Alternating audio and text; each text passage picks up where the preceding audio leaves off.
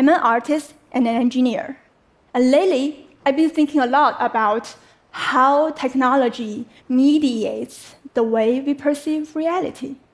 And it's being done in a super invisible and nuanced way. Technology is designed to shape our sense of reality by masking itself as the actual experience of the world.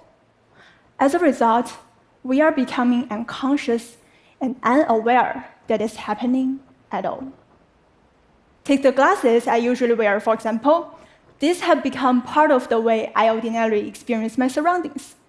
I barely notice them, even though they're constantly framing reality for me.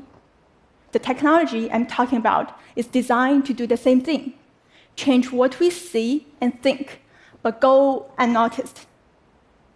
Now, the only time I do notice my glasses is when something happens to draw my attention to it, like when it gets dirty or my prescription changes. So I ask myself, as an artist, what can I create to draw the same kind of attention to the ways digital media, like um, news organizations, social media platforms, advertising, and search engines, are shaping our reality. So I created a series of perception machines to help us defamiliarize and question the ways we see the world. For example, nowadays, many of us have this kind of allergic reaction to ideas that are different from ours. We may not even realize that we've developed this kind of mental allergy. So I created a helmet that creates this artificial allergy to the color red. It simulates this hypersensitivity by making red things look bigger when you're wearing it. It has two modes, nocebo and placebo. In nocebo mode, it creates this sensorial experience of hyperallergy. Whenever you see red, the red expands. It's similar to social media's amplification effect. Like when you look into something bothers you, you tend to stick with like-minded people and exchange messages and memes, and you become even more angry. Sometimes a trivial discussion gets amplified and blown way out of proportion. Maybe that's even why we are living in the politics of anger. In placebo mode, it's an artificial cure for this allergy. Whenever you see red, the red shrinks. It's a palliative, like in digital media. When you encounter people with different opinions, you will unfollow them, remove them completely out of your feeds. It cures this allergy by avoiding it. But this way of intentionally ignoring opposing ideas makes human community hyper-fragmented and separated. The device inside the helmet reshapes reality and projects into your eyes through a set of lenses to create an augmented reality. I picked the color red because it's intense and emotional, it has high visibility, and it's political. So what if we take a look at the last American presidential election map through the helmet? You can see that it doesn't matter if you're Democrat or Republican, because the mediation alters our perceptions, the allergy exists on both sides. In digital media, what we see every day is often mediated, but it's also very nuanced. If we are not aware of this, we will keep being vulnerable to many kinds of mental allergies. Our perception is not only part of our identities, but in digital media, it's also part of the value chain. Our visual field is packed with so much information that our perception has become a commodity with real estate value. Designs are used to exploit our unconscious biases. Algorithms favor content that reaffirms our opinions, so that every little corner of our field of view is being colonized to sell ads. Like when this little red dot comes out in your notifications, it grows and expands, and to your mind, it's huge.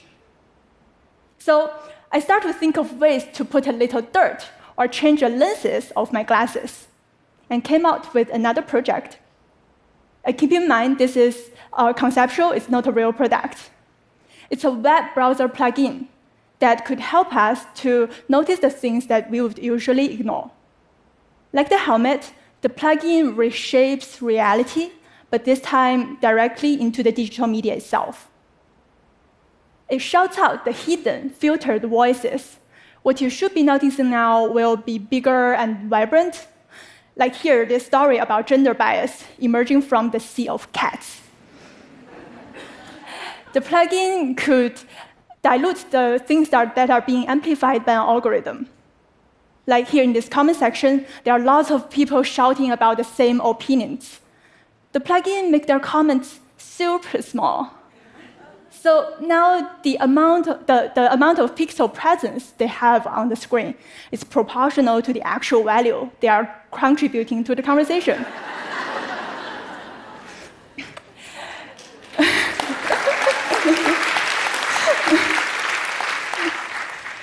The plugin also shows the real estate value of our visual field and how much our, of our perception is being commoditized.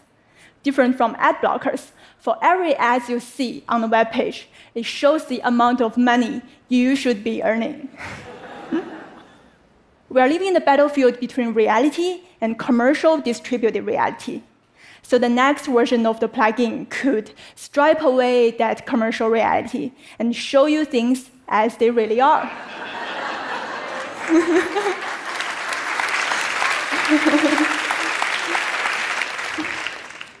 well, you can imagine how many directions this could really go. And believe me, I know the risks are high if this were to become a real product. And I, I, created this with good intentions to train our perception and eliminate biases. But the same approach could be used with bad intentions, like forcing citizens to install a plugin like that to control the public narrative. It's challenging to make it fair and personal without it just becoming another layer of mediation. So, what does all this mean for us? Even though technology is creating these isolations, we could use it to make the world connected again by breaking the existing model and go beyond it. By exploring how we interface with these technologies, we could step out of our habitual, almost machine like behavior and finally find common grounds between each other. Technology is never neutral. It provides a context and frames a reality. It's part of the problem and part of the solution. We could use it to uncover our blind spots and retrain our perception, and consequently, choose how we see each other. Thank you. Thank you.